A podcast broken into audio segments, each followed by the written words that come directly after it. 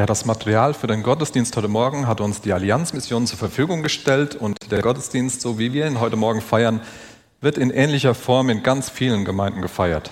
Und auch die Predigt, die wir jetzt gleich hören, und zwar live und ihr zu Hause im Live Livestream, ähm, die ist von der Allianzmission und wird so von ganz vielen Menschen weltweit oder zumindest in Deutschland gehört.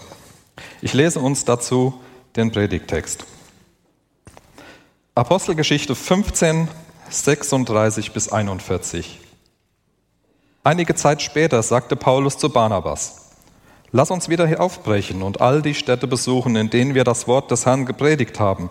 Wir sollten sehen, wie es den Geschwistern dort geht. Doch Barnabas wollte auch Johannes Markus wieder mitnehmen. Paulus aber hielt es nicht für richtig, den mitzunehmen, der sie in Pamphylien im Stich gelassen und die Zusammenarbeit abgebrochen hatte. Es kam nun zu einem so heftigen Streit oder Auseinandersetzung, dass beide sich trennten. Barnabas nahm Markus mit sich und segelte nach Zypern. Paulus dagegen wählte sich Silas zum Begleiter. Und nachdem er von den Geschwistern der Gnade Gottes anbefohlen worden war, reiste er ab. Er zog durch Syrien und Sizilien und stärkte die Gemeinden im Glauben.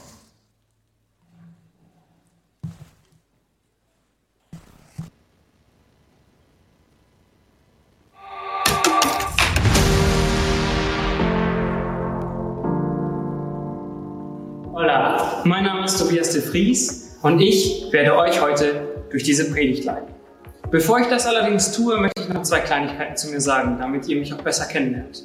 Seit 2019 arbeiten meine Frau Marlene und ich im Jüngerschaftszentrum Cambio in Las Palmas auf Gran Canaria. Hier wird das Potenzial von jungen Menschen geweckt und die Beziehung mit Gott in den Fokus gestellt. Und durch Gemeinschaft, Lehre und Praxis wird Jüngerschaft lebendig.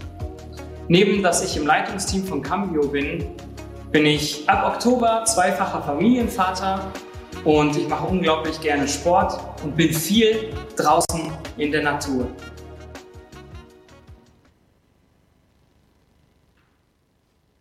Und genau dahin nehme ich euch für die Predigt heute mit, in die wunderschöne Natur. Wir vom Team stehen immer wieder vor der Entscheidung, ob wir neue Wege einschlagen sollen oder nicht, ob wir was wagen sollen oder nicht, ob wir Risiko eingehen sollen oder nicht. Und diese Frage ist nicht nur Missionaren, Pastoren oder Missionsgesellschaften vorbehalten, sondern wenn du ein Mensch bist, dann kennst du diese Fragen. Soll ich nach links gehen oder nach rechts? Was ist der gute, richtige Weg für mein Leben? Soll ich dies tun oder jenes lassen? Was wird meine Familie dazu sagen, wenn ich mich so oder so entscheide? Meine Freunde? Was wird mein Arbeitgeber dazu sagen oder meine Arbeitskollegen? Die Bibel ist auch von Menschen geschrieben worden, die von dem er berichten und von dem erzählen, was sie mit Gott erlebt haben. Und eine dieser Bücher in der Bibel hat genau darauf einen Schwerpunkt gelegt. Das ist die Apostelgeschichte. Ich will euch eine kurze Zusammenfassung von einer Geschichte geben, die sich in Apostelgeschichte 15, Vers 36 bis 41 begeben hat. Wenn du es nachlesen willst, Apostelgeschichte 15, 36 bis 41. Dort plant Paulus eine Missionsreise mit einem seiner besten Freunde. Und im Laufe der Vorbereitungen zerstreiten sich die beiden. Die beiden zerstreiten sich so kolossal, dass sie hinterher getrennte Wege gehen. Und Paulus steht nun vor der Entscheidung, neue Wege einzuschlagen oder nicht.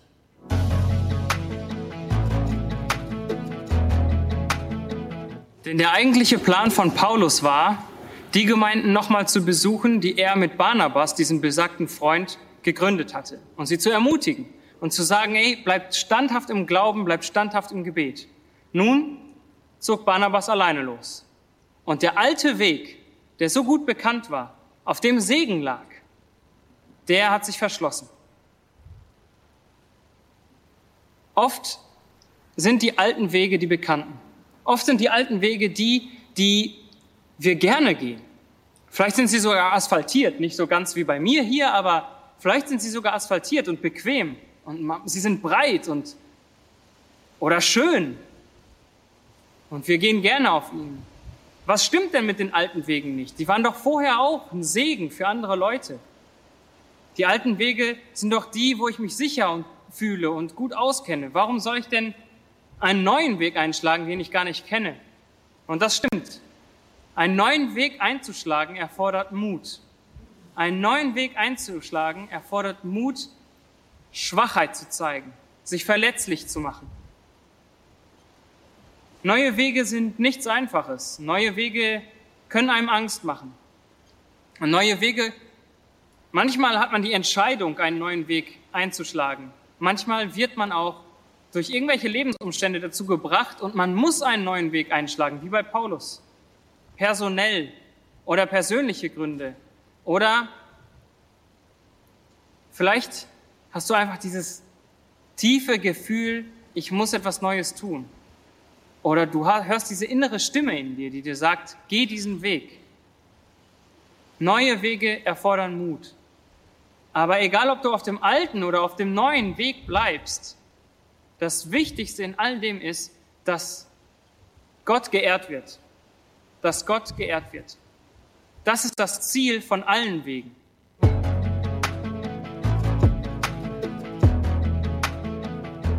Wir verlassen mal kurz die Wege und kümmern uns um den Kontext von Apostelgeschichte 15, bevor wir nachher dann auf Verletzlichkeit und Hoffnung zu sprechen kommen, die uns für dieses Thema heute noch fehlen.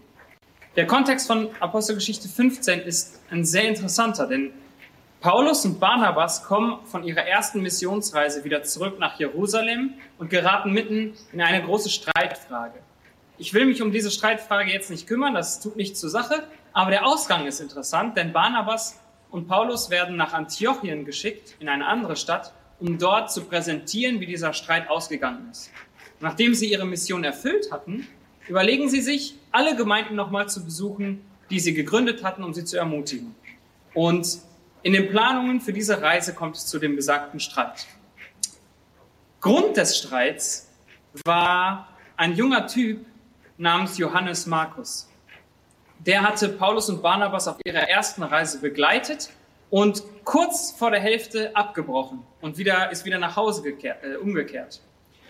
Und Barnabas will diesem jungen Menschen eine zweite Chance geben und sagen, komm, wir nehmen den nochmal mit, wir versuchen es nochmal. Paulus hält Johannes Markus offensichtlich für unzuverlässig und sagt, nein, den nehme ich nicht nochmal mit auf die Reise. Darüber zerstreiten sich die beiden so sehr, dass Barnabas und Johannes Markus hinterher nach Zypern abdampfen und dort die Gemeinden besuchen, die sie dort gegründet haben, äh, um sie zu ermutigen. Und Paulus nimmt einen anderen mit namens Silas, ähm, und mit dem reist er bis nach Korinth, bis nach Griechenland.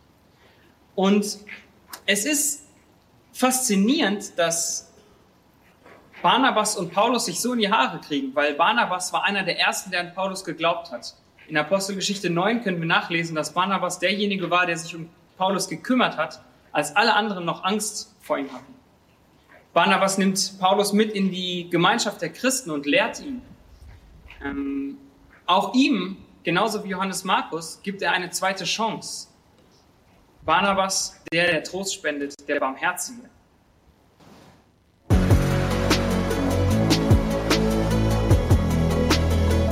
Nach diesem kurzen Exkurs zurück an einer Kreuzung. Der alte Weg wäre gewesen, dass Barnabas und Paulus die gleiche Reise nochmal machen die gleichen Gemeinden nochmal besuchen, die gleichen Menschen von Jesus begeistern. Gottes Plan war anders. Und es tut weh. Ich glaube nicht, dass Paulus oder Barnabas froh über ihren Streit gewesen sind. Am neuen Weg finden sich oft Dornen, Kakteen, irgendetwas Stacheliges, irgendetwas, was verletzt. Und glaub mir, wenn ich sage, dass es wirklich weh tut, wenn man so einen Stachel im Bein stecken hat. Habe ich schon selber erlebt hier. Damit ist nicht zu spaßen. Es tut weh, neue Wege einzuschlagen. Gott kann aus Mist Gold machen. Und das will ich dir zusagen, wenn du in einer Phase der Verletzung gerade bist. Denn verletzt sein bedeutet nicht tot zu sein. Verletzt sein heißt nicht handlungsunfähig zu sein. Ich gehe stark davon aus, dass Barnabas und Paulus sehr verletzt waren von diesem Streit, den sie hatten. Und ähm, Wenn ich mich in sie hineinversetze, dann fühle ich mich, fühle ich eine Enge, diese Enge des Streits, diese Enge, die nicht genau mehr weiß, wo gehe ich hin, wo gehöre ich hin, wie geht's weiter? Dieses ungute Gefühl, wenn eine Freundschaft droht kaputt zu gehen. Aber Verletzung heißt nicht tot zu sein. Verletzt sein heißt nicht handlungsunfähig zu sein. Denn letzten Endes hilft Verletzung oft etwas zu enttäuschen. Enttäuschung finde ich ein schönes Wort, weil da die Rede davon ist, in der Zusammensetzung dieses Wortes, das Ent und das Täuschen, dass etwas, was eine Täuschung war, aufgedeckt wird. Paulus und Barnabas wussten jetzt, woran sie sind. Sie wussten, was der andere denkt. Vielleicht hatten sie falsche Vorstellungen voneinander, von der Reise, die sie machen sollen. Offensichtlich hatten sie andere Vorstellungen. Aber das wurde aufgedeckt. Die Täuschung, die sie hatten, wurde offengelegt, wurde dargelegt. Und sie konnten jetzt mutig ihren eigenen Weg gehen. Und Gott hat aus diesem Mist des Streits den Gold, das Gold gemacht, dass zwei Missionsteams jetzt unterwegs waren. Und diese Enttäuschung bringt Ehrlichkeit und Wachstum.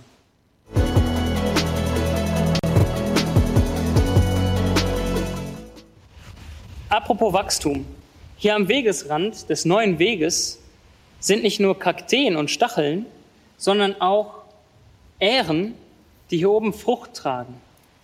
Und diese Ähren, die finde ich besonders spannend, weil sie haben nicht einfach nur einen Halm, der von unten nach oben durchgeht und dann hängt da oben die Frucht dran. Nein, sie sind knochig und eckig und haben Knoten.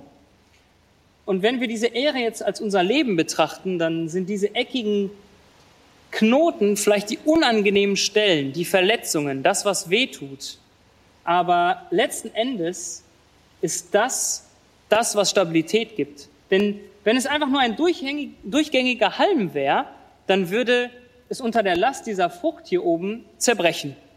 Aber mit den Knoten, die es hier gibt, mit den Verästungen und mit diesen krummen Kurven, gibt der Halm eine Stabilität wieder, die die ganze Frucht hier oben trägt. Und das ist etwas, was die Hoffnung symbolisieren kann. Hoffnung auf Überwindung der Verletzung, Hoffnung auf Wiedergutmachung der Verletzung oder Hoffnung auf Heilung der Verletzung. Wenn man die Bibel als Ganzes in Betracht nimmt, dann geht diese Geschichte nämlich noch weiter mit, mit Paulus und Silas und Barnabas und Johannes Markus. Denn auf der Reise nach Korinth lernen sie Timotheus kennen, einen der engsten Vertrauten von Paulus. Und dieser Timotheus, an den schreibt Paulus später einen Brief, in dem er lobend hervorbringt, was für ein guter und wertvoller Mitarbeiter Johannes Markus ist. Offensichtlich hat in den Jahren nach diesem Streit zwischen Barnabas und Paulus Heilung stattgefunden, Trost stattgefunden und Wiedergutmachung. Und das gibt mir Hoffnung, dass wenn wir uns in Verletzungen befinden, dass auch da Hoffnung wächst Hoffnung auf Heilung der Verletzung. Aber es gibt noch mehr. Es ist nicht nur die Heilung der Verletzung, die wir gar nicht hätten, wenn wir den neuen Weg nicht eingeschlagen werden, sondern es ist das hier, Frucht. Das ist das, was wir suchen als Christen. Das ist das, was wir uns wünschen, dass wir Menschen von dem Evangelium begeistern können, dass das, was wir sagen, auf fruchtbaren Boden fällt und dass Menschen so wie diese Ehren wachsen, durch ihre Verletzungen stärker werden und letzten Endes Frucht bringen, das Reich Gottes größer wird. Das ist der Grund, warum wir neue Wege einschlagen wollen. Das ist der Grund, warum wir das Gebiet erweitern wollen, warum, weswegen wir wissen wollen, wie es weitergeht, wo es lang geht, wie, wie wir die Frucht fürs Reich Gottes, wo wir sie finden, ernten können, wo, sie, wo wir sie vielleicht erstmal säen müssen. Aber das ist, das ist der Grund, neue Wege zu gehen.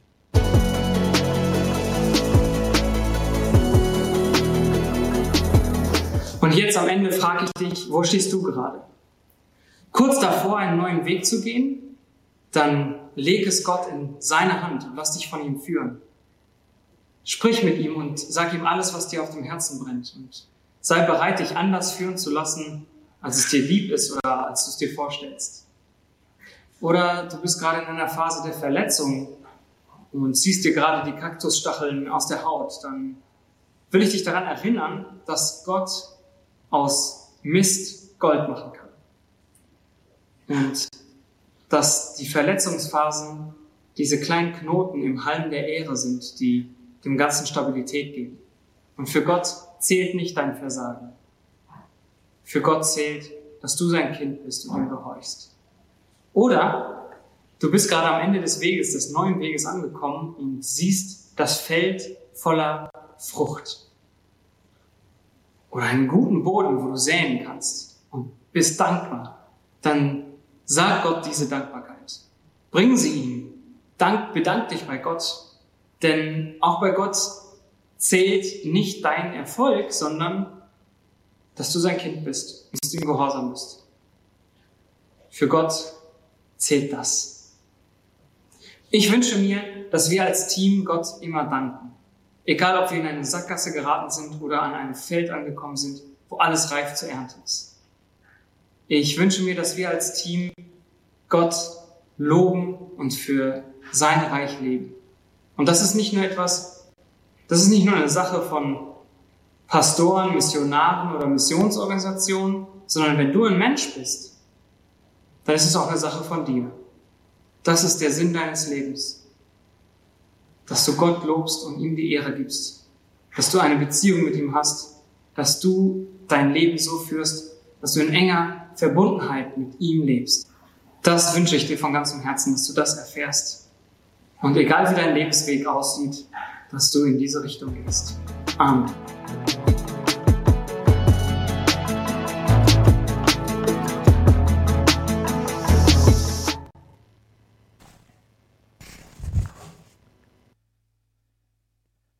Ja, wir haben jetzt die Möglichkeit, diesen einen Gedanken vielleicht, den wir haben von der Predigt, festzuhalten. Neben den Kontaktkarten, die bei uns immer auslegen, habt ihr vielleicht schon diese Karten gefunden. Die liegen neben euch auf den Stühlen. Ich hoffe, es hat jeder welche. Ansonsten guckt mal, wo noch äh, Stühle frei sind. Da könnt ihr euch einen nehmen. Stifte sind nicht ganz so viele da, da müsst ihr euch ein bisschen aushelfen. Also da gibt es die Möglichkeit zum Beispiel, welcher eine Gedanke aus der Predigt ist mir besonders wichtig oder für welchen Missionar oder Missionarin möchte ich in den nächsten vier Wochen konkret beten. Ähm, vielleicht unter dem Eindruck des, was wir jetzt gerade gehört und gesehen haben, ganz gut, das direkt zu machen. Dann vergisst man es nicht. Zu Hause könnt ihr zusätzlich eure Gedanken an eine digitale Pinnwand pinnen. Ähm, unter diesem QR-Code, falls ihr den mit eurem Handy von eurem Platz aus scannen könnt, ähm, findet ihr das Ziel. Oder ihr könnt auch gleich mal kurz aufstehen, ein bisschen näher dran gehen, kein Problem. Leider ist er auf diesen Karten nicht drauf. Ansonsten unseren Gottesdienst einfach nochmal schauen und an der Stelle stoppen. Wir nehmen uns kurz Zeit dafür. Die Rita wird uns dabei begleiten, circa drei Minuten. Und danach werde ich etwas zur Spende sagen.